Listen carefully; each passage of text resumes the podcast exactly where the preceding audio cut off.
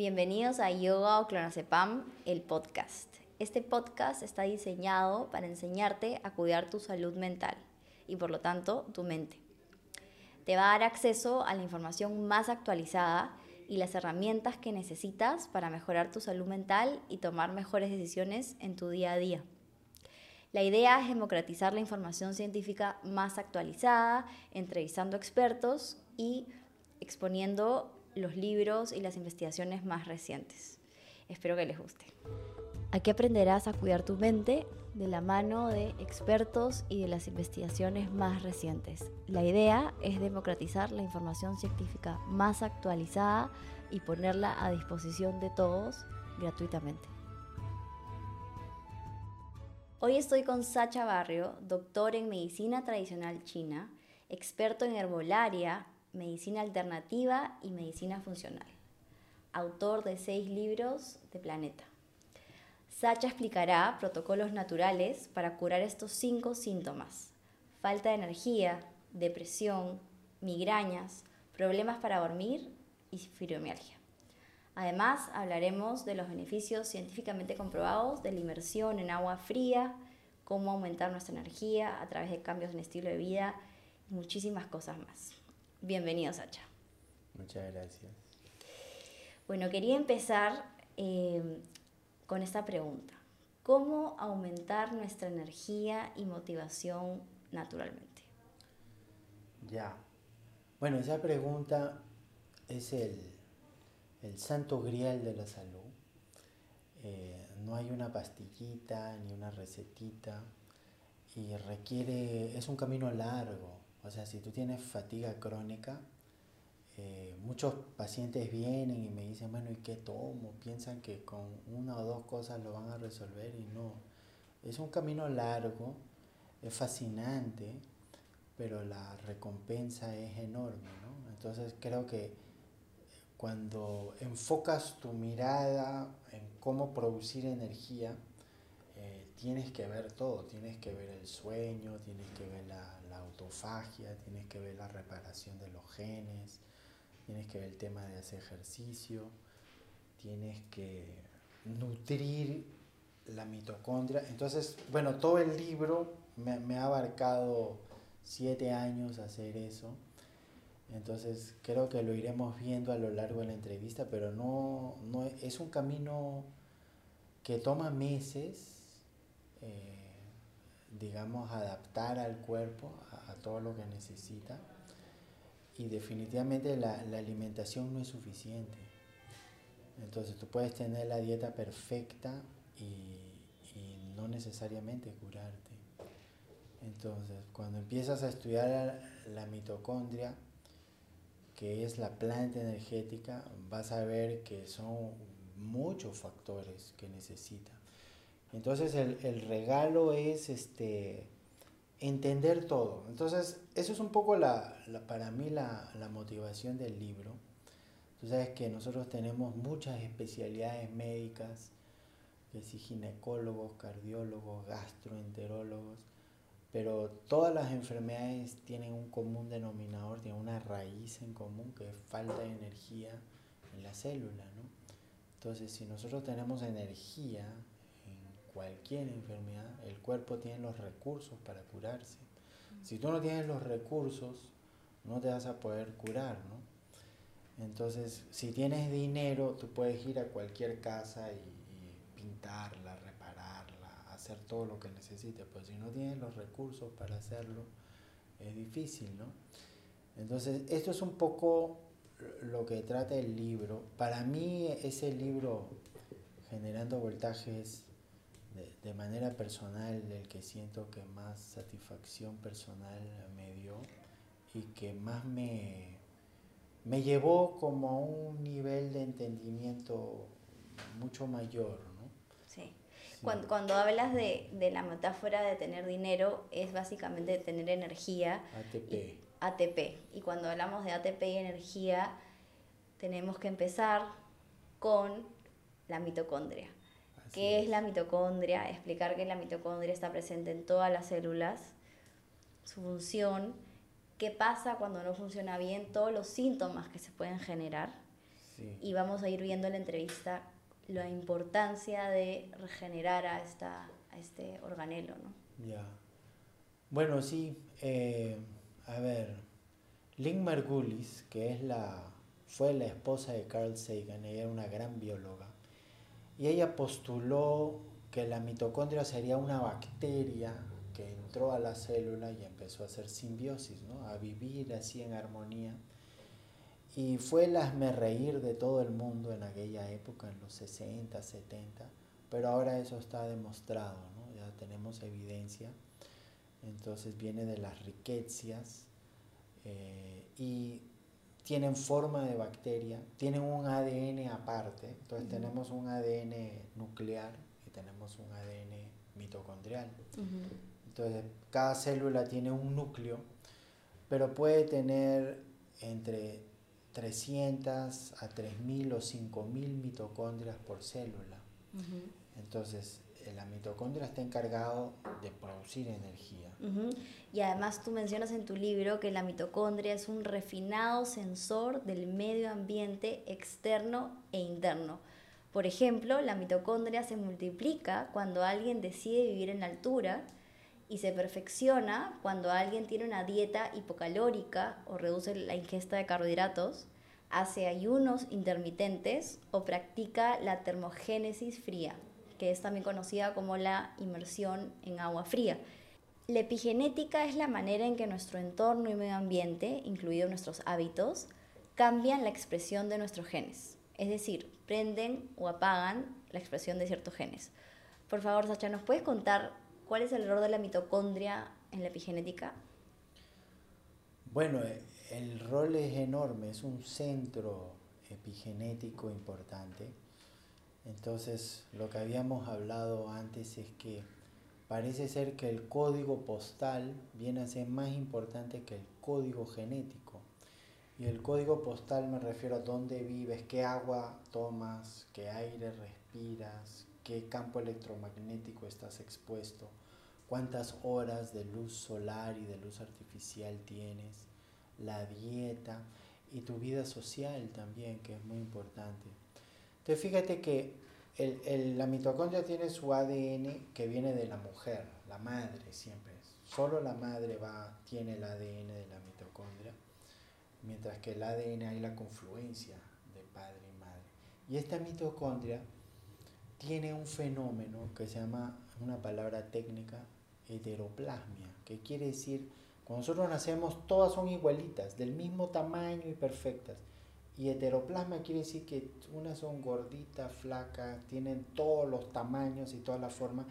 Y eso es un índice de todas las mutaciones que han sufrido estas mitocondrias. Entonces, como ellos son una planta energética que produce energía, imagínate un motor de un carro, entonces hay un estrés oxidativo tremendo y hay una gran posibilidad a tener muchas mutaciones en la mitocondria. De hecho, la mitocondria sufre mucho más mutaciones que el núcleo, ¿ya? Y el envejecimiento tiene mucho, tenemos que tener mucho más cuidado con esas mutaciones o heteroplasmia a nivel mitocondrial. Entonces, cada década, cada 10 años, aumenta más o menos 10% la heteroplasmia o mutaciones a nivel de mitocondria. Entonces 10%, 10%, cuando, cuando tienes 30 años tienes 30% de mutaciones, a los 40 años 40% de heteroplasmia, y entonces más o menos tenemos una vida de 100 años. Pues, pues de, ahí viene, ¿no? Ahora, tú puedes ralentar esa heteroplasmia. Eso es, eso es muy importante. Entonces tú tienes que eliminar todas tus mitocondrias defectuosas para que tú promuevas digamos, generación de mitocondrias nuevas, frescas, vitales, que te van a producir energía, ¿no? Entonces, lo que debemos hacer es en nuestra vida no hacer nada que comprometa la mitocondria. Ya, eh, entonces estás diciendo que fundamental para cuidar tu salud mental y física, cuida tu mitocondria en el día a día. ¿Y cómo la cuidas? ¿Qué factores hay que tener en cuenta? Bueno, a ver, primero tienes que entender que lo que muchos ignoran es que la mitocondria es un cromóforo. ¿Qué ¿Qué es un cromóforo? Es una, una sustancia que absorbe luz. Entonces, la mitocondria, lo que él va a hacer adentro es producir voltaje, va a producir un gradiente de protones. Y para él hacer eso, él tiene cinco proteínas muy importantes y tres de ellas necesitan luz. La primera necesita ultravioleta, la tercera, que es la citocromosis oxidasa, necesita luz infrarrojo y la ATP sintasa necesita ultravioleta. ultravioleta. Entonces, si, tú, si ellas no tienen luz, ellas sufren. Y te doy un ejemplo claro para, para que tú te des cuenta. Por ejemplo, la diabetes es básicamente un problema en la mitocondria. Y entonces la gente razona que es porque come mucho azúcar, pero no es la verdad, no es toda la historia. Porque eh, para tú crear azúcar, para yo crear, no sé, papa, choclo, maíz o cualquier fruta, yo necesito mucha luz. Pero para yo procesarla y digerirla y obtener energía de eso, también necesito luz. ¿Ya? Y si no tengo la luz, no voy a poder procesar ese azúcar y voy a dirigirme hacia la diabetes. Mm. Entonces, por ejemplo, los esquimales, ellos no tienen papa, choclo, arroz, maíz, no crece nada de eso porque no hay suficiente luz ultravioleta. Pero si ellos comieran este, una dieta rica en almidones y azúcares, de hecho que sucede ahora en Canadá, se vuelven diabéticos al instante, porque no tienen la luz para procesar eso, porque la mitocondria necesita luz para procesar. Este, entonces, uno de los exámenes de laboratorio que yo siempre pido a casi todos los pacientes es el 25 hidroxivitamina D, porque yo quiero ver cuán, no porque me interese tanto la vitamina D como tal, pero quiero ver en su día a día, en, en su quehacer, cuán expuestos están a la luz natural, porque eso es una clave. Entonces, eso es número uno, necesita, necesita bastante luz. ¿Cuánto sería lo recomendado al día? ¿O sería la mayor cantidad de luz que puedas tomar o hay como un mínimo que es suficiente? Es una pregunta difícil de responder porque va a depender de tu tono de piel, hay días, el índice ultravioleta se mide del 1 al 14. Entonces hay días que tienes índice ultravioleta 6, hay días que lo tienes en 14. Si estás en 14 te vas a exponer, basta que estés media hora, una hora. Si es 6 podrías estar todo el día. ¿no? Depende de tu piel. Hay una aplicación en tu celular que puede bajar el D-Minder. Eso te orienta y te dice más o menos cuánto tiempo es prudente para que te expongas. ¿No? Según tu tono de piel. Según tu tono de piel y según lo que tiene el ambiente. Ah, Que es importante. Entonces, hay un tema que muchísimas personas hoy en día dicen, no, es que yo no me puedo poner al sol porque me da alergia, me, me pongo mal, tengo rosácea, me salen manchas, tengo melasma, qué sé yo, entonces no dame pastilla.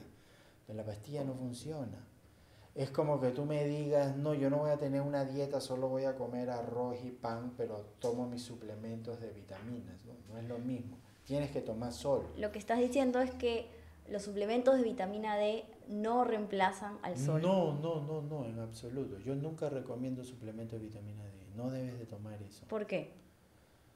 ¿Por qué? Porque tú le estás dando un mensaje equivocado al cuerpo. El cuerpo está pensando, es que el sol te va a dar óxido nítrico te va a sulfatar el colesterol, te va a hacer mil, todo el libro está explicado eso, pero te hace tantas funciones que si tomas la vitamina D, el cuerpo piensa que estás teniendo suficiente óxido nítrico, que estás sulfatando colesterol, que estás activando las mitocondrias y no lo estás haciendo.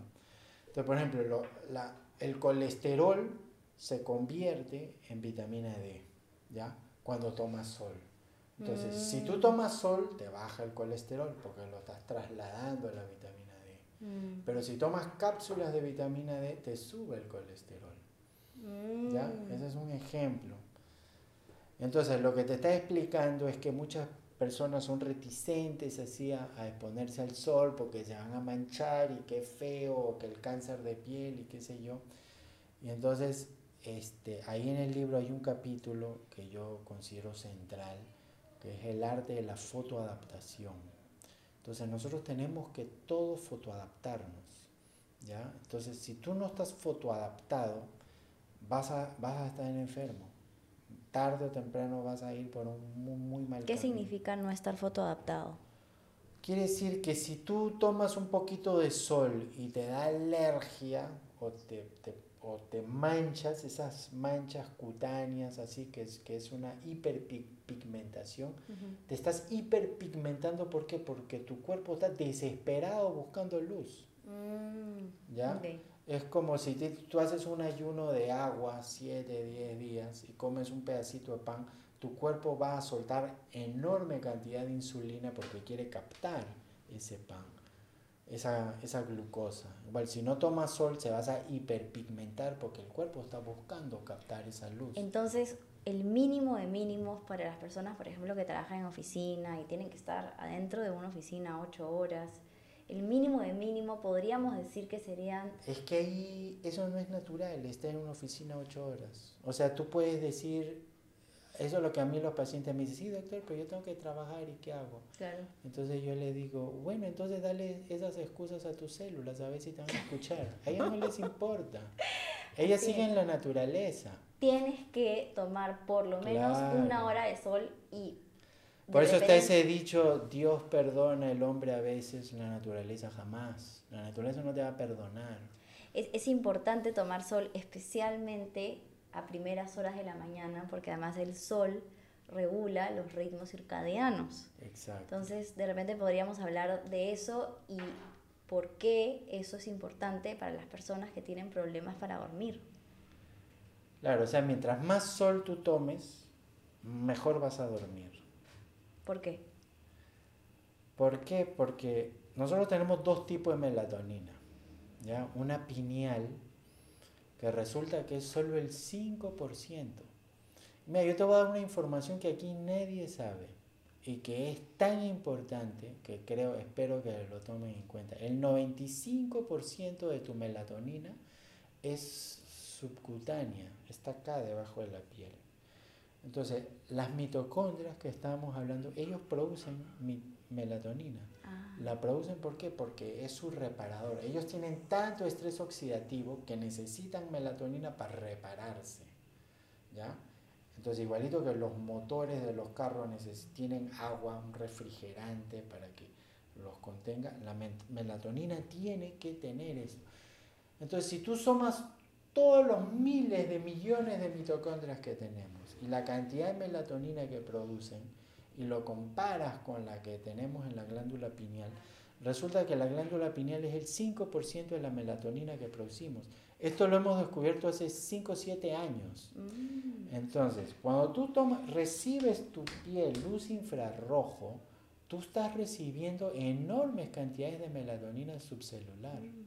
Y sería más importante, por ejemplo, para las personas que trabajan en una oficina, que solo pueden salir a ver el sol una hora al día, ¿sería más importante que tomen el sol en la mañana o podría ser después de las 12 del día? ¿Eso importa? O sea, en la mañana es bueno apenas sale el sol para regular tu reloj. Nuestro ojo no es solo para mirar, es un reloj. Así como este relojito tiene un botoncito acá que yo lo ajusto, pero cuando yo recibo luz en la mañana es como que estoy arreglando mi reloj. Le estoy diciendo a todo mi cuerpo ya es de día.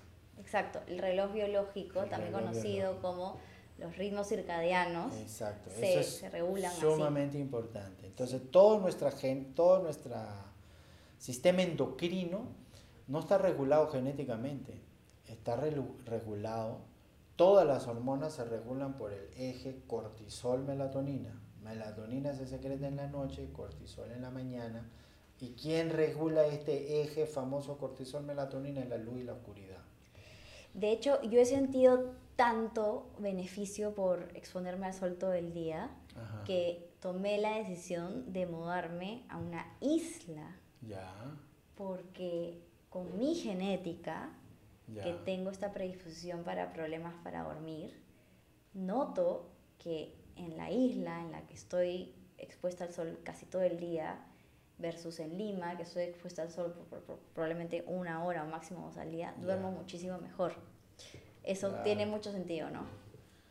Claro, o sea, tú tienes esta, vamos a diferenciar, esta melatonina subcelular es una revolución de hallazgo, porque siempre hemos pensado que el sol nos da vitamina D y punto. Sí. Pero mejor tomar las cápsulas para que no te dé cáncer de piel. Pero resulta que el sol te da melatonina subcelular. La melatonina es un protector contra el cáncer insuperable. Pero ¿qué hay de los estudios que usan suplementos de vitamina D para prevenir el cáncer de mama? Hay estudios que también utilizan suplementación. Sí, pero si tú comparas en personas con cáncer, los que tomaron suplemento de vitamina D y los que tomaron sol. Los que tomaron suplemento de vitamina D tienen un poquito más de vitamina D en plasma que los que tomaron sol, pero el resultado clínico de estos es 10 veces mayor. Ya. Entonces, el sol te está dando una enorme cantidad de variables, Ya. que es lo que estoy explicando en el libro, que no se limitan a vitamina D, entre ellas la melatonina. Exacto. Entonces, esta melatonina que está subcutánea, e, eso no te ayuda a dormir, no va a entrar a circular, no, no va a ayudar a conciliarte el sueño, pero es un antioxidante tremendo. Por eso cuando tú haces deporte, tú, tú debes de estar al aire libre, afuera, para recibir luz infrarrojo, porque es la luz infrarrojo la que te produce esta melatonina subcutánea. O hay muchos gimnasios ahora que haces tus pesas, tus esto, y después te vas a un sauna de infrarrojo. Sí. ¿Para qué? Para proteger tus mitocondrias y para que no te duele el cuerpo el día siguiente. Claro. Entonces estamos viendo los factores que influyen en el funcionamiento de la mitocondria, porque esto va a aumentar nuestra energía y nuestra motivación naturalmente y va a mejorar todos nuestros síntomas, por ejemplo, personas que sufren de fibromialgia, de migrañas, de, dolores musculares, de ansiedad, de depresión. Entonces tenemos como primer factor la luz solar. ¿Qué otros factores tenemos que tener en cuenta para lograr un estado de salud? Ya. Bueno, la luz es otro y después tú tienes que reparar esos genes que están en la mitocondria. Entonces, hay un proceso que se llama autofagia y viene de autocomerse. Y dentro de la autofagia hay una subcategoría que es mitofagia, que es comerse las mitocondrias. Entonces, todas esas mitocondrias que están rascuaches, débiles, así, pusilánimes, que ya no producen energía, tú tienes que sacarlas del cuerpo. ¿Cómo las sacas? ¿Cómo las sacas? Tienes dos grandes métodos, tres, vamos a hablar rápido. Uno es un ayuno de agua, son siete, ocho días que ayunas, y al ayunar tu cuerpo elimina todas esas mitocondrias defectuosas. Pero el ayuno es algo que es bueno hacer 7, 8, 10 días una vez al año, pero lo debes hacer todos los días. Entonces, si tú haces, comes en un horario restringido y permites que en tu día tengas 16 horas, que el estómago esté vacío 16 o 18 horas, estás entrando en un estado de autofagia de forma diaria. Y esa autofagia debe comprender y abarcar las horas del sueño, porque el máximo, digamos, activador de la autofagia es la melatonina. ¿Ya? Entonces, él repara. Entonces, si tú, por ejemplo, eh, yo desayuno 10, 11 y media y almuerzo a las 5. Mm, ¿ya? yo tengo dos comidas al día. Y entonces yo tengo esas 16. Y a veces lo hago en, como en 8 horas, a veces como en 6 a veces como una vez al día, a veces como tres, pero en ocho horas. O sea, dejar eh, ocho horas entre cada comida. No, no, no, no, no. O sea, ocho horas desde la primera comida hasta la última, no más de ocho horas. Tienes ocho horas para dormir y ocho horas para comer, así te ¿Ya? Entonces, cuando tú haces eso, tú estás activando unas 16 o 18 horas que el estómago está vacío y estás haciendo esta mitofagia. Ah. ¿Ya? Estás eliminando las, las mitocondrias defectuosas. Otro es el ácido elágico. Y el ácido elágico está en la, en el- la cáscara y en la semilla de granada y está en la nuez. Entonces, eh, de ahí hay un compuesto que cuando consumes el ácido elágico, las bacterias del intestino lo convierten en urolitina A. ¿Qué, qué nuez? La nuez normal, walnut. Ah, ya. La nuez que Ya. parece un cerebro. Esa, esa. Ya. Esa es muy buena, muy buen alimento. Y hay suplementos, yo, yo me encargo de hacer eh, cápsulas de ácido elágico, que es- son de la oleoresina, de la cáscara de la granada, de granada orgánica. Eso es un extraordinario probiótico para el intestino, es un gran anticáncer a muchos niveles y va a pasarle como la revisión técnica a todas las mitocondrias y los que no pasan el examen se van. Perdón, Sacha, entonces te refieres a que yo compro mi granada en el mercado, la abro y me como las pepas de la granada y es suficiente. Mm, ¿No? Bueno, ahí vas a tener un poco, pero está más concentrado en el blanquito de la granada y en la cáscara misma. Ah, entonces meter a un jugo. Bueno, sí, es un poquito amargo, es un poco feo, por eso normalmente se, se hacen extractos encapsulados. Ahorita en Suiza hay una gran empresa que, es, que hace la urolitina y eso lo están vendiendo así como el resveratrol, es para la longevidad. Y lo que hace es esto, mitofagia.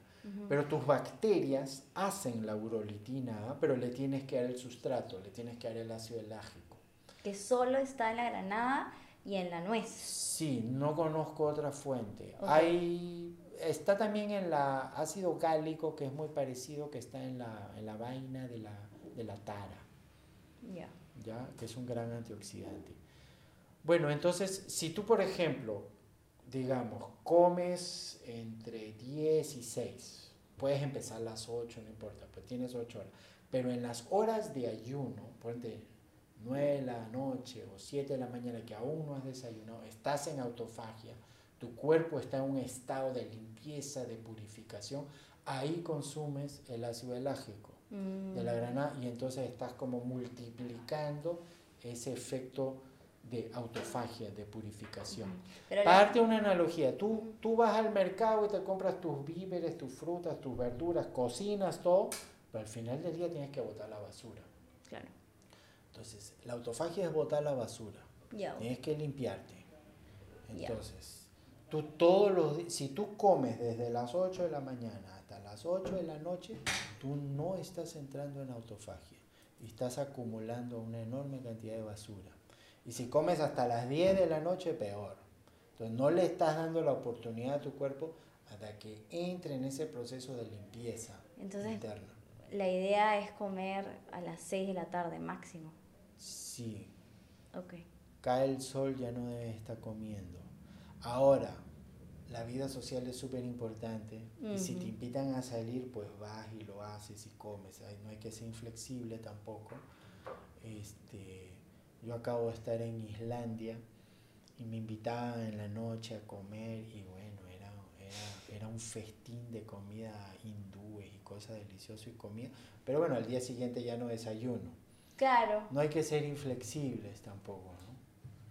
Exacto, Sí. porque eso nos da estrés, que también mata nuestra mitocondria. ¿Y qué, qué otros factores eh, tenemos en cuenta para... Bueno, todos los polifenoles, que son resveratrol, cúrcuma, antocianina, la epigalocatequina, que es del té verde, todos esos son reparadores de la mitocondria. Dime tres alimentos que consigues en un mercado en Perú, no tan caros, que tienen la mayor cantidad de estas sustancias. De estas, pol- bueno, tienes la cúrcuma, tienes la granada, Ya. eh, la harina, la semilla y hoja de moringa, tiene moringuinas, Ah. que son muy buenos. Este, Es verdad que para que la cúrcuma pueda ser absorbida por el cuerpo necesita una grasa, quión y pimienta. eh, sí, y no. A ver, explican esos. Bueno, grasa sí, porque la, la curcumina, que es el principio activo, es liposoluble. Claro. Entonces, si lo licúas en agua y te lo tomas o haces extracto, vas a asimilar la fracción acuosa, pero no la, la, la curcumina, que es más o menos 5 a 8%. Entonces necesito una grasa. Podría también ser que me tomo mi suplemento de omega 3 y... No, tiene que estar emulsificado. Ah, tiene que estar emulsificado. Claro, tiene que estar, no puedes... Puedes agarrar, por ejemplo, polvo de cúrcuma Ya. Y ponerlo en tu botella de aceite de oliva y te vas, lo mueves, lo dejas ahí y te vas echando tu aceite de oliva. con- Pero el polvo de cúrcuma tienes que tener mucho cuidado porque en la selva lo, lo cosechan, como tiene mucho almidón, se honguea rápido, entonces lo hierven y lo echan al sol. Y cuando haces todo eso ya tiene, tiene 0.5% de curcumina del 7, 8, 5% que tenía originalmente. Entonces la mayoría de polvo que venden aquí, que es palillo, que es un colorante para el arroz y eso, no tiene mucha curcumina. Entonces tiene que ser una cúrcuma preparada especialmente para eso. Y ahí sí puedes hacer un omelette con eso, puedes ponerlo en aceite de oliva, lo puedes poner en aceite de coco. Entonces ahí vas a optimizar. O puedes hacer una leche dorada con leche de coco y, Claro. y licuarla. Pero, ¿y necesitas necesariamente kion y pimienta o con la grasa suficiente? Bueno, lo ideal, si, si tú estás, por ejemplo, con cáncer o tienes artritis reumatoide y tienes una inflamación crónica, si tienes inflamación crónica vas a necesitar entre 500 miligramos a un gramo de curcumina diario. ¿Ya? Y eso es muy difícil lograrlo con, con el rizoma o el polvo. Y si tienes cáncer, puedes necesitar hasta 5 o 6 gramos diarios de curcumina. Entonces ahí se necesita un, un extracto, una oleoresina, donde de 7% lo has llevado 50% de curcumina y eso lo vas a emulsificar en un liposomal, es una tecnología especial para que sea, tenga una alta biodisponibilidad. Mm. ¿no? Entonces liposomal es lo ideal. El quión, ¿qué, qué es lo que pasa? Que el quión y la pimienta son unos, e- el hígado a la, a la cúrcuma la sulfata y la glucuronodiza. Vuelve glucuronato de curcumina y sulfato de curcumina que no es asimilable.